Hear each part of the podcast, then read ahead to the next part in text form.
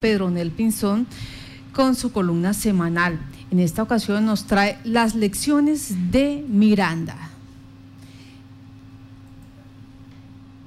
Las lecciones de Miranda. Revisando la historia de la patria, pareciera no superarse los actos de violencia y barbarie dados desde la fundación de la República, pues desde esa época hasta nuestros días se recorren caminos de guerra, acuerdos de paz y reconciliación que generalmente fracasan. Sin embargo, las lecciones pacifistas de Miranda plantean un, escenario de respeto a los derechos humanos y a la institucionalidad. Según la noticia, un soldado disparó en hechos confusos contra un vehículo que al parecer omitió la señal de pare en una zona rural del municipio de Miranda, Cauca, cegando la vida de Juliana Giraldo, que en paz descanse, lo que originó posteriormente un escenario de reconciliación entre familias de víctimas y victimarios que debe ser analizado en el contexto nacional. En primer lugar, se dio un encuentro respetuoso entre las familias de la fallecida y la del soldado que disparó, quienes se fundieron en un profundo abrazo sincero, dejando entrever que sienten mucho dolor, pero no odio.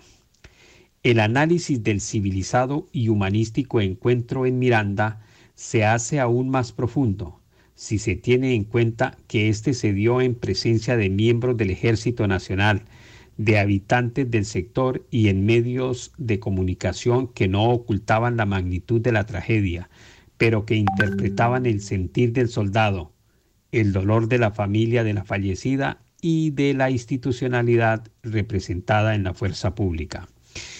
Las lecciones de Miranda deben ser aprendidas e interpretadas colectivamente, pues la familia de Juliana manifestó que aceptaban el acompañamiento social por el desafortunado hecho luctuoso, pero no querían más violencia. Entre sollozos, esas familias unidas en un abrazo de perdón y en presencia de un militar desarmado que las acompañó, esperan el resultado de las investigaciones por parte de las autoridades competentes.